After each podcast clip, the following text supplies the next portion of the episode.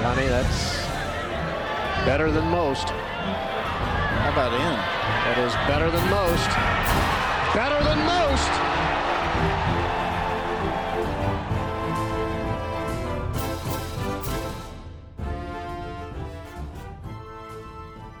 Muy buenas, bienvenidos al primer episodio de Cuando fueron mejores.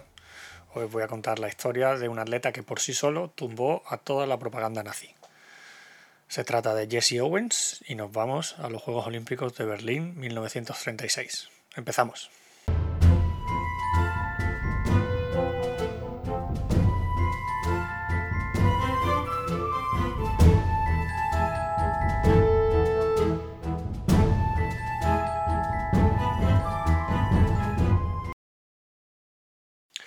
En esta historia lo, lo primero que nos puede llamar la atención es que, que el Berlín de 1936 tuviera unos Juegos Olímpicos. Pero, pero claro, aquí tiene truco la cosa porque la concesión se hizo en 1931 cuando aún estaba vigente la, la República de Weimar. Fue dos años antes de que, de que llegara Hitler al poder. Eh, curiosamente, en aquel momento, la otra gran candidata era, era la ciudad de Barcelona. Y finalmente ganó, ganó Berlín y la decisión tuvo mucho de, de gesto simbólico, de un acto de concordia para, para, otorgar a Alemania otra vez un poco el papel protagonista que, que, tenía y que había perdido después de la Primera, primera Guerra Mundial. Lo que, lo que pocos podían imaginar es lo que iba a cambiar el, el país en esos, en esos cuatro años. Y el hecho de que Barcelona fuera la otra candidata principal, al final te iba a plantear muchas cosas que, que, que hubiera pasado si, si hubieran ganado eh, esa elección de los Juegos Olímpicos y si el hecho de, ser organizadores nos, hubiera hecho cambiar el signo de la historia en nuestro país o, simplemente se hubieran tenido que suspender por, la guerra.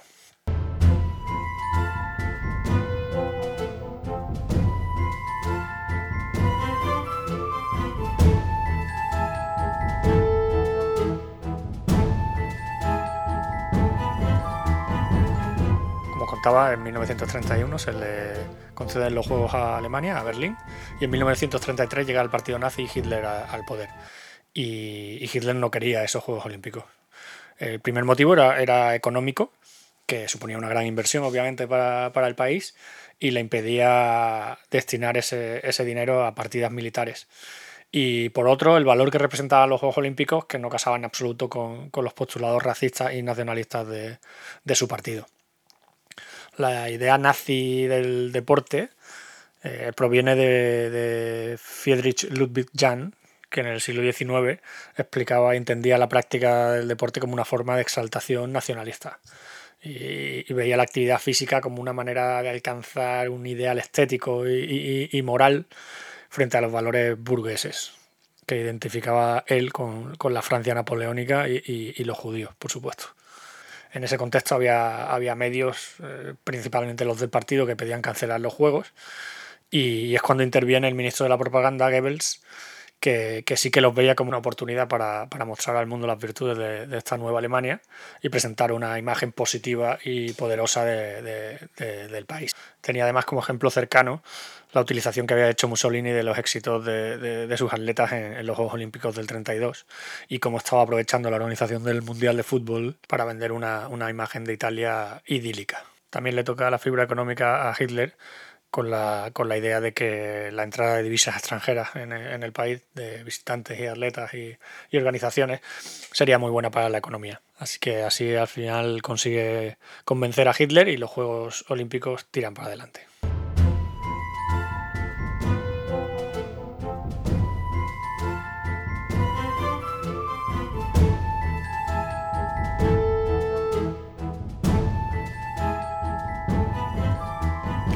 Entonces surgió el segundo problema, que fue el de, el de los boicots. Eh, ya la, las políticas nacionalsocialistas se, se, conocían en el exterior y hubo varios países que plantearon el boicot a los Juegos Olímpicos. Entre ellos el principal fue, Estados Unidos. Incluso, incluso nuestro protagonista, Jesse Owens, eh, hizo unas declaraciones en las que hablaba de que si había minorías en Alemania que estaban siendo discriminadas, Estados Unidos no debería participar. El problema es que en ese momento eh, el país tenía muy buenas relaciones comerciales con Alemania y, no quería estropearlas por, por un boicot de este tipo. y después de varias negociaciones y de visitas, Estados Unidos se compromete a participar, pero le saca dos compromisos a, los alemanes. Uno que, que, los atletas no serán discriminados por raza y que admitiría a judíos en su equipo. Esto segundo no lo llegó a cumplir nunca. El equipo olímpico alemán preseleccionó a 21 atletas judíos y finalmente solo fue uno, que, que para más Inri era una esgrimista alta, rubia y de ojos azules que, que, solo era medio judía para ellos. Eh, algunos de los casos fueron muy sonados porque, porque había una, atleta, Gretel Bergman, que era récord nacional de longitud y lo había conseguido un solo mes antes de los Juegos y, y no la dejaron participar. Estados Unidos, por su parte, llevó 18 atletas negros y, y a 5 judíos. Pero sí hubo un país que llevó a cabo el boicot finalmente y que fue España precisamente, tras la victoria del Frente Nacional, decidió que, no, que sus atletas no participarían. Tampoco lo hubiera podido hacer por, por, el inicio de la guerra, pero su boicot sí que, sí que fue firme.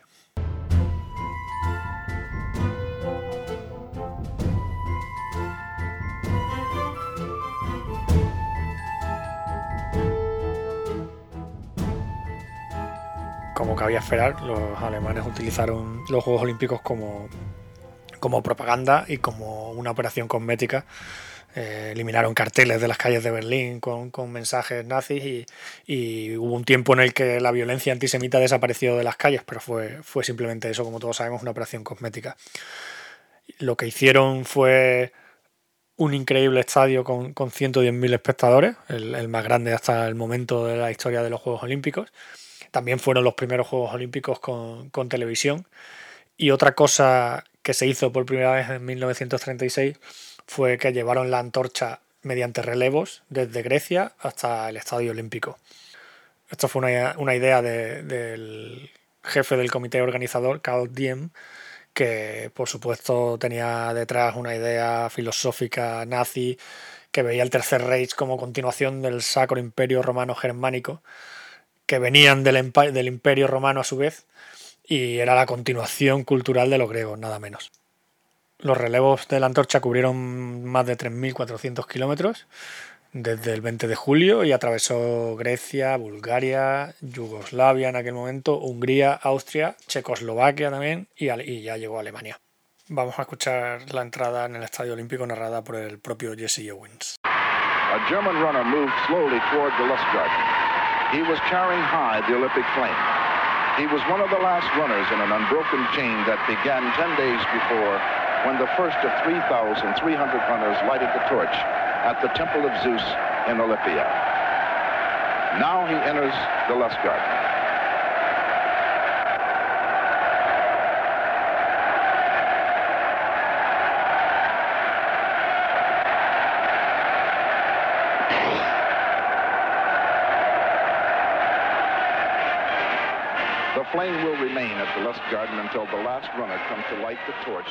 Y ahora que conocemos cómo llegaron a, disputarse los Juegos Olímpicos en la Alemania nazi del 36, vamos a meternos de lleno ya con, nuestro protagonista, con, Jesse Owens. Jesse Owens nace el 12 de septiembre de 1913 en Oakville, Alabama, y el nombre completo era James Cleveland Owens. G.C. Owens, como le llamaban, hasta que una profesora eh, entiende mal y entonces a partir de entonces le empiezan a llamar Jesse. Y era el menor de 10 hermanos, nada menos. Provenía de una familia con pocos recursos, su nieto de un esclavo, además. Su padre era un aparcero y él ayudaba como uno más en el campo durante, durante su estancia en Alabama. Las condiciones de vida, como podemos imaginar, eran muy mejorables. Owens en su juventud sufrió varios episodios de, de neumonía. Hasta que con nueve años se mudan a Cleveland, durante la gran migración negra que, llevó al traslado de, más de un millón y medio de, migrantes del sur de Estados Unidos hacia el norte. Allí, por suerte, puede estudiar, pero siempre compaginando con otros trabajos. Eh, fue estibador en el puerto, repartidor, trabajó en una fábrica de reparación de calzado y, es en el instituto donde, donde empieza a correr y a, y a desarrollarse como atleta. Estudiaba en el Fairmont High School y allí fue donde conoció a una persona determinante eh, en, su instrucción como, corredor. Eh, fue su entrenador, Charles Riley, y, y, Owen siempre ha dicho que le consideraba como, como le consideraba el responsable de, de, todo el éxito que la vida ha tenido en el, en el atletismo. Un error que hay que desechar desde de, ya mismo es que, que, Owen se plantara en los Juegos Olímpicos de Berlín del, del 36 como un desconocido que, triunfó a lo grande. Para nada, Owen desde siempre destacó en el atletismo y estando en otro high school en Cleveland, en el Eastern Nickel High School, eh, en 1933 ya llamó mucho la atención a todo el entorno deportivo, no solo estatal, sino nacional, porque, porque igualó el récord del mundo de, de, la carrera de 100 yardas, que son algo más de 91 metros, en 9,4 segundos. Y encima lo, logró una marca de salto en longitud de 7,56. Era el campeonato nacional de secundaria en Chicago. Y ahí ya llamó la atención de, entrenadores y, medios de, todo el país. Por suerte para el atletismo, en aquel momento su padre encontró trabajo en Cleveland y entonces él puede ir a la universidad. Lo hace en Ohio State y como siempre durante toda su vida lo hace compaginando eh, estudios con trabajo. Eh, la época de, Ohio State, eh, en dos años, consiguió ocho títulos, algo que no había conseguido nadie y tardará mucho, mucho en repetirse hasta 2006 de hecho. Y, y, y, en 2006 se consigue incluyendo relevos, cosa que, que, no necesitó Jesse Owens. En su año junior en Ohio State compitió en 42 pruebas y las ganó todas, incluida cuatro campeonatos de, de, su conferencia, la Big Ten, cuatro campeonatos de la, de la NCA y dos campeonatos de, de la AAU.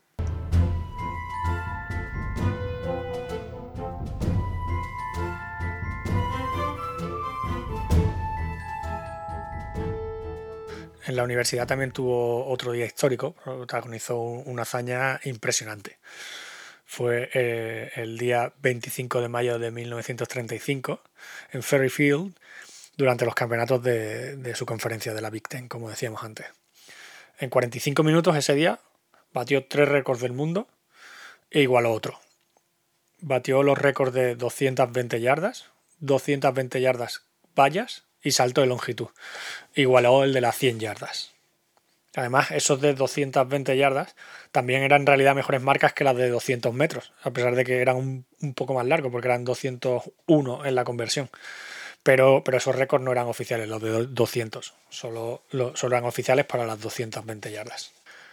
Además de compaginar el trabajo y los estudios, durante esa época y todas las anteriores y posteriores de su vida, convive también con otro hecho que es el de la discriminación. Eh, Jesse Owens no podía dormir en el campus porque era negro, tenía que ir a comedores solo para negros o pedir comida para llevar cuando hacían viajes eh, para participar en las competiciones y a pesar de ser con mucha diferencia el mejor atleta de la universidad, nunca, nunca tuvo una beca. Por eso, por eso tuvo que, que seguir trabajando. En 1935, un año antes de los Juegos, hubo un par de acontecimientos muy importantes en la, en la vida de Owens. Uno fue para mal, que casi, casi nos deja sin este episodio, porque en una broma de la universidad con compañeros tuvo un resbalón con el agua y tuvo una lesión muy importante en el coxis que casi le deja sin, sin poder correr. El acontecimiento positivo fue que, que, en ese mismo año también batió el récord del mundo de longitud. Lo llevó a 8.13 y el anterior récord llevaba casi 5 años. Lo batió por 15 centímetros y su récord dura, mm, como ya hemos dicho, desde 1935 hasta 1960, en el que lo bate Ralph Boston, otro, otro americano que lo lleva a 8.21. Owens no tiene ningún problema en clasificarse para, para las cuatro pruebas mediante los trials americanos, que, que, gana con facilidad. Y así nos plantamos en unos Juegos Olímpicos de Berlín que comienzan el 1 de agosto de 1936 con un estadio olímpico abarrotado a mayor gloria de Alemania y del, y del Partido Nazi.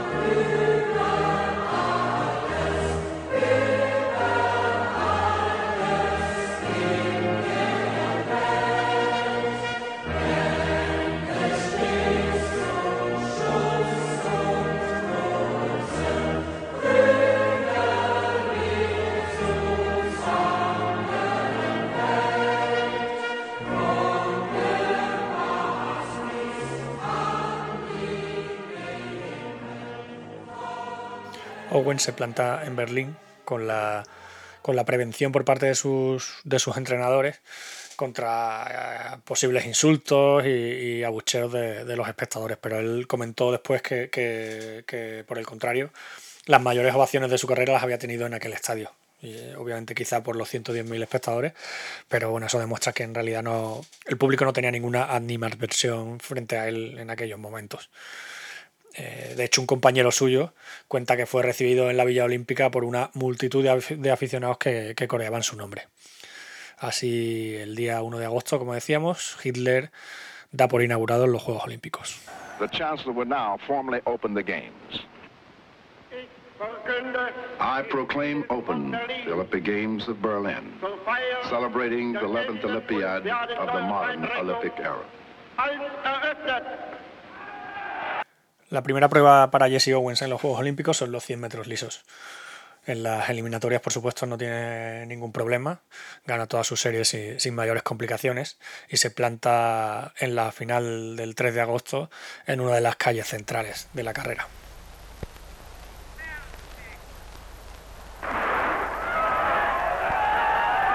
Owens. Owens. Metcalf comes up. but Owens wins in 10.3. Second, Metcalf America. Third, Ozendorf Holland.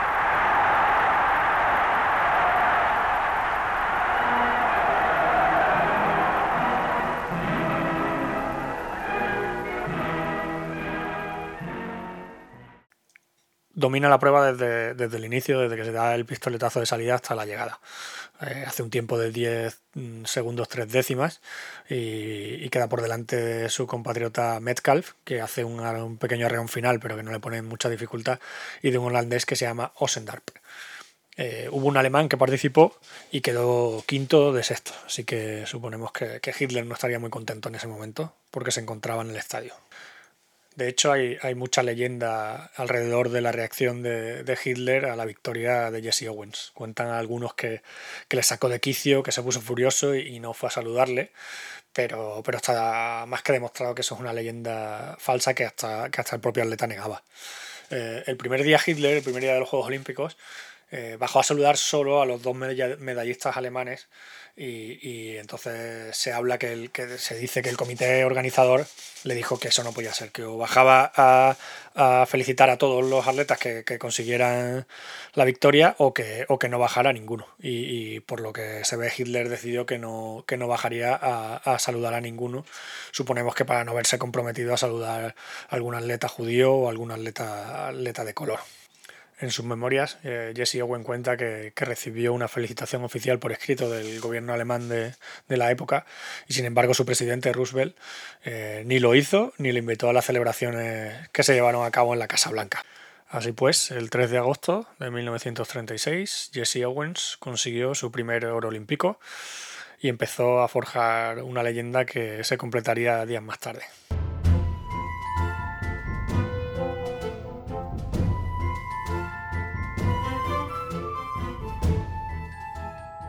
Solo tenemos que avanzar un día para la, siguiente prueba, que fue el Santo de Longitud, que se disputó el día 4 de agosto. Y, si la historia de Jesse Owens por sí sola ya, ya tiene una fuerza increíble, eh, en esta prueba se produjo un hecho que, que elevó todavía esa historia a un nivel mayor.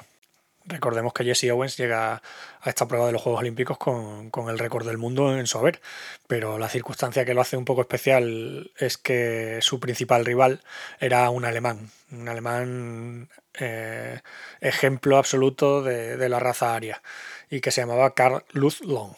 En esta prueba llegaron las primeras complicaciones para, Jesse Owens, porque en la clasificación de, por la mañana, que tenía tres saltos para, para meterse en la final, los dos primeros habían sido nulos. Uno de ellos, eh, una historia increíble en la que los árbitros cuentan como, intento una carrera de prueba que hace antes del salto. Entonces se planta eh, con una sola oportunidad para meterse en la final. Entonces es cuando interviene Luz Long y, le convence y le ayuda para, marcar su referencia de salto eh, varios centímetros antes de la tabla y de batida y así no arriesgarse para nada a cometer otro nulo porque, porque sabía de sobra que Owens incluso batiendo con centímetros de diferencia iba a conseguir una, marca que le permitiera clasificarse para la final. efectivamente Owens en ese tercer intento consigue una marca que, no, que le mete en la final sin, sin complicaciones. Y esa tarde en la final, tanto Luz como Owens dieron un ejemplo en la parte deportiva y en, y en la parte no deportiva. Eh, Luz eh, hizo una gran final y se metió primero momentáneamente con un salto de 7.87, que era nuevo récord de Europa, para, para alegría de Hitler. Pero Owens eh, en su siguiente intento se fue a 7.94 y se puso primero. Based on the morning round, Lutz Long was given a good chance at winning the gold medal.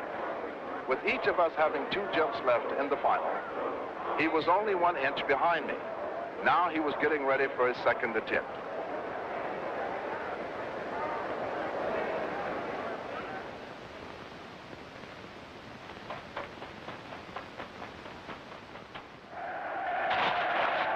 It was a magnificent effort.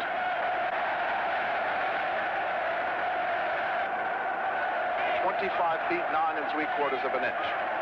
Incredible as it may seem when you're dealing in fractions of inches, it was the exact distance I jumped on my first try. We are now tied.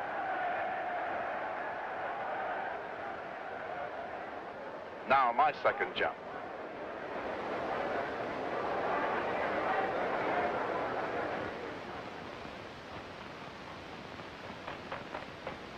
Again, I hit perfectly.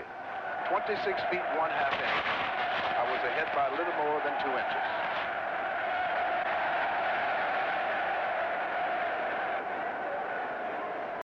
el alemán ya no pudo irse más lejos de, de, esa distancia, con lo cual Owens ya era campeón olímpico y, y, conseguía su segundo oro. Pero, pero no quedó ahí la historia, porque Long se acercó a, a, Owens y le combinó hacer un último intento y a elevar todavía más esa, esa cifra de 7.94. Así que, así que Owens se puso en su marca de salida y en el último intento se fue a 8.06, que era una nueva hazaña mundial, récord, récord de los campeonatos. This was it for him. All the months of preparation were wrapped up in this one final effort.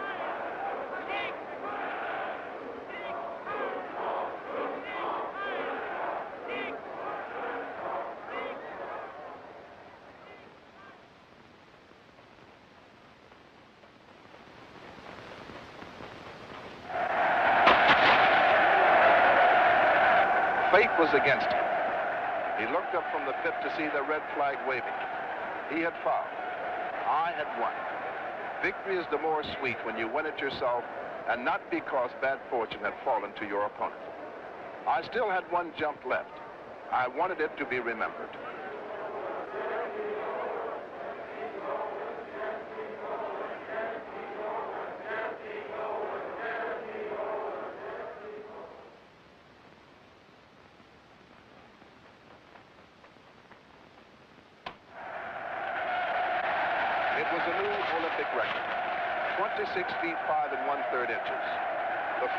Was Long, an athlete of special courage. He put his arms around me, and we walked down the broad jump runway directly in front of Hitler's box. Fue el primero en ir a felicitarle y de hecho dieron una vuelta de honor juntos, abrazados. Supongo que, que, Hitler se estaría revolviendo por dentro viendo, viendo lo que hizo. El, pobre Long luego más tarde, durante la guerra, murió en el frente, pero, pero Owens mantuvo incluso alguna relación con la familia y, y más tarde grabaron algún episodio en el Estadio Olímpico eh, con, con un hijo de Long. En definitiva, estamos en el tercer día de competición tan solo de los Juegos Olímpicos y Jesse Owens ya había conseguido dos oros y está forjando su, su leyenda como atleta olímpico y como referencia frente, frente al racismo nazi.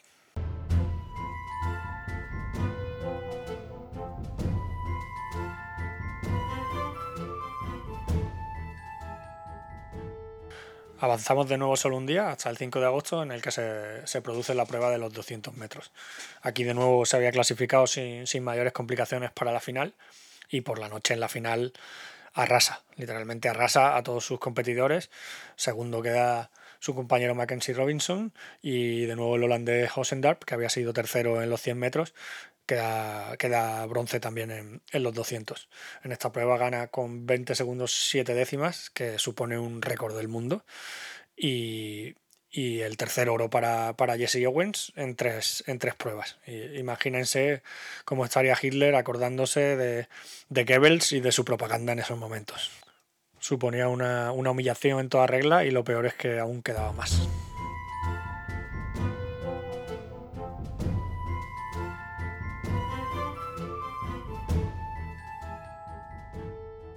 Su última prueba fue la que más polémica tuvo, porque nos vamos al 9 de agosto, en el que se disputa la final de, relevos de 4 por 100 metros lisos, y en principio Owens no iba a participar en, esa cita. Tampoco lo iba a hacer su compañero Metcalf, que había quedado segundo en, la final de 100 metros lisos, pero en una decisión de, de última hora, los entrenadores deciden que, que, que sí van a participar ambos y que van a sustituir a Marty Klickman y a Sam Stoller, que casualmente eran los dos atletas judíos de la expedición de, de, del 4%.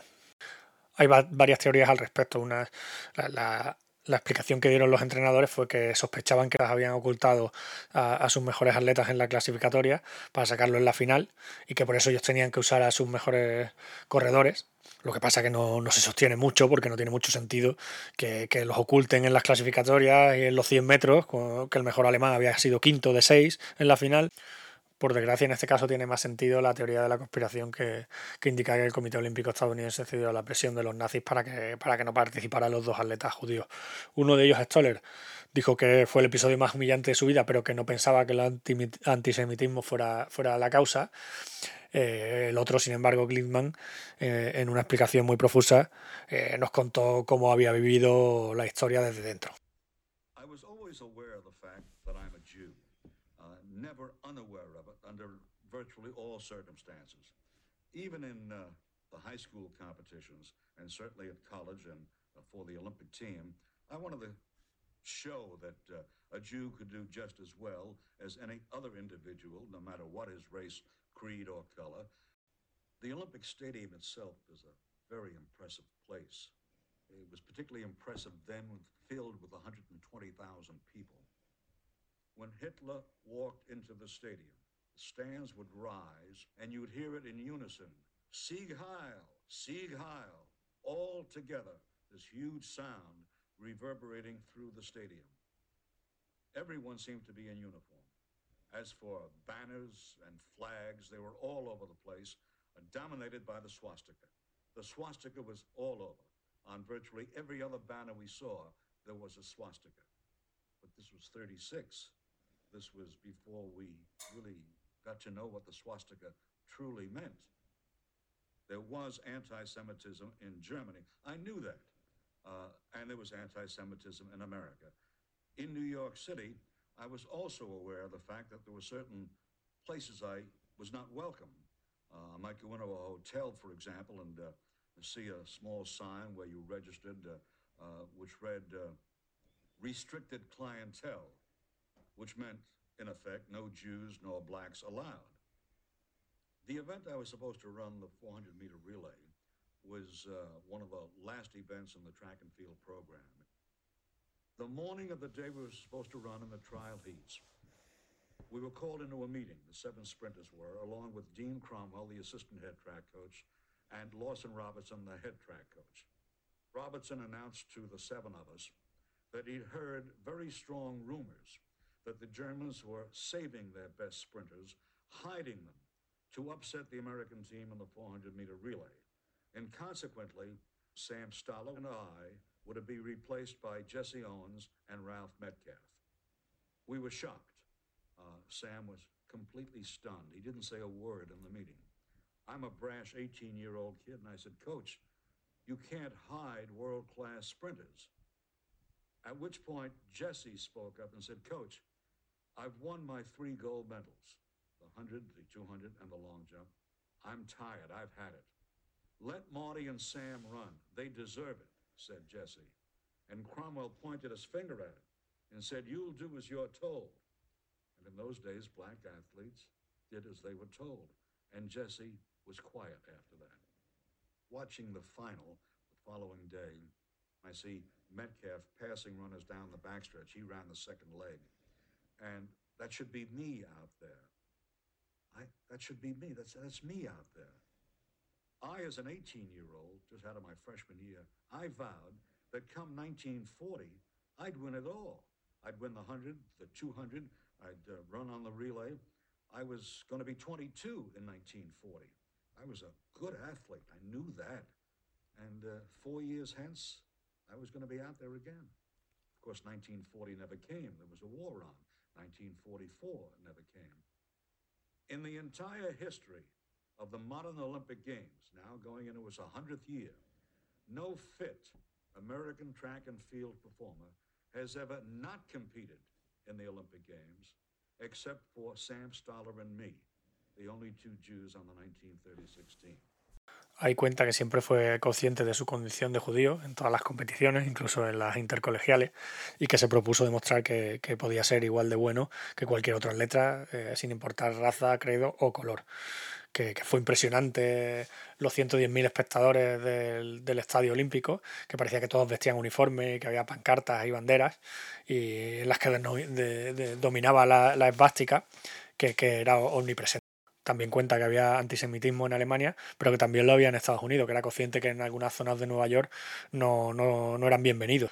De la reunión con, con, los entrenadores cuenta que él dijo que no era posible tener como reserva a velocistas de categoría internacional y que incluso Jesse Owens le dijo que ya había ganado tres medallas, que, que estaba exhausto y que por favor dejara competir a, a Martí y a en, en los 4% pero, pero por lo visto el entrenador le dijo, señalándole con el dedo, que haría lo que se le ordenara y que, y que en aquella época los atletas negros obedecían órdenes y Owens guardó silencio. Yendo ya a la competición puramente, Estados Unidos se volvió a colgar el oro, batiendo un récord del mundo y destrozando a todos sus rivales. Italia fue plata en este caso y el bronce fue para Alemania, que si de verdad se había guardado sus mejores atletas para, para dar la sorpresa en este, en este 4% tuvo un éxito perfectamente descriptible. Terminó así la participación de Jesse Owens en los Juegos Olímpicos, en los que consiguió cuatro medallas de oro y una leyenda para la historia de las que, de las que trascienden completamente el deporte y se quedan en una leyenda para la historia y punto.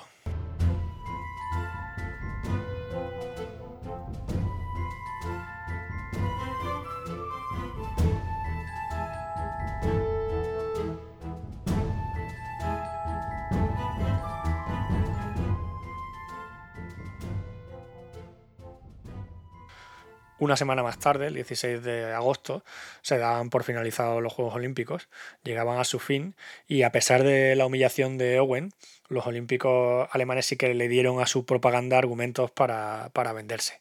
Fueron los que más medallas consiguieron, 89 por 66 de Estados Unidos, y fueron los que más oros consiguieron con 33.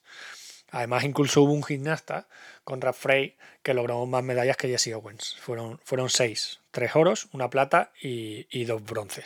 Pero a pesar de que fuera un logro importante ese, fallaron estrepitosamente en, en, el intento de mostrar la superioridad de la raza aria en, en las pruebas más populares de, de la competición.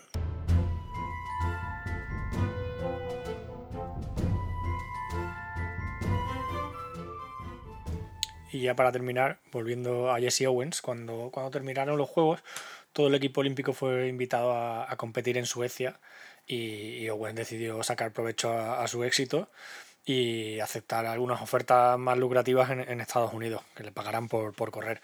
Entonces las autoridades deportivas americanas se, se, enfadaron mucho y le retiraron la condición de aficionado, con lo que puso fin a su carrera, a su carrera como atleta más tarde hizo unas declaraciones que situaban muy bien el momento histórico en el que sucedió todo esto. Eh, Owen decía que, que, cuando volví a mi país natal, después de todas las historias sobre Hitler, no podía ir en la parte delantera del autobús. Tenía que ir por la puerta de atrás. No podía vivir donde quería. No me invitaron a darle la mano a Hitler, pero tampoco me invitaron a la Casa Blanca a darle la mano al presidente. Por ejemplo, en, en una recepción en su honor después de un desfile en Nueva York, no pudo entrar en el hotel por la puerta principal y, tuvo que subir a la recepción en el montacargas, para que se haga una idea. A partir de ahí lo que hizo fue trabajar como promotor deportivo, organizando eventos y a la vez participaba en carreras de exhibición en las que daba 20 o 30 yardas a sus competidores y aún así siempre, siempre ganaba. Incluso siguió participando en, en espectáculos donde competía contra caballos tenía una lavandería, trabajaba en una gasolinera para conseguir un, dinero extra y aún así no pudo evitar la, bancarrota. En 1966 fue, fue juzgado por evasión de impuestos y tras haber tocado fondo encontró ahora sí la ayuda del gobierno que le designó embajador de buena voluntad.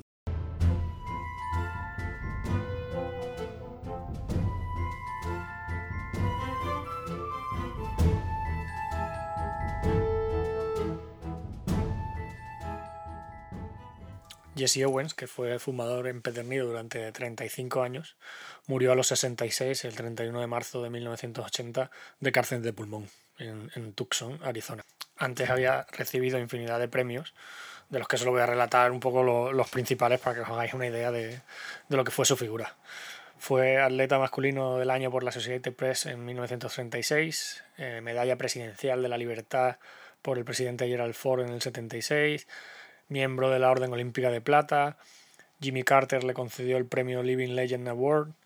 En 1981, la Federación de Atletismo crea el premio Jesse Owens, que se otorga anualmente al mejor atleta del país.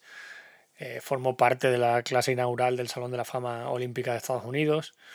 Y una vez eh, muerto, eh, el presidente George Bush padre le entregó póstumamente la medalla de oro del Congreso.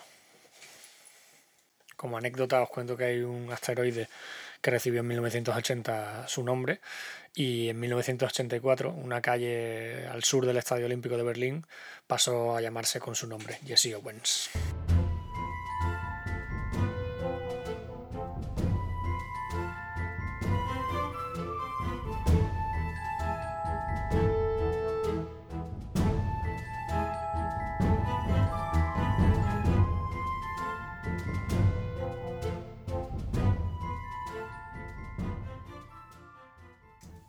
Aquí llega el primer capítulo de Cuando fueron mejores, dedicado a Jesse Owens, un atleta increíble y un icono para la historia que fue capaz de convertirse en leyenda en unas circunstancias excepcionales y en la propia casa de aquellos que representaban todo lo contrario a lo que, a lo que él fue.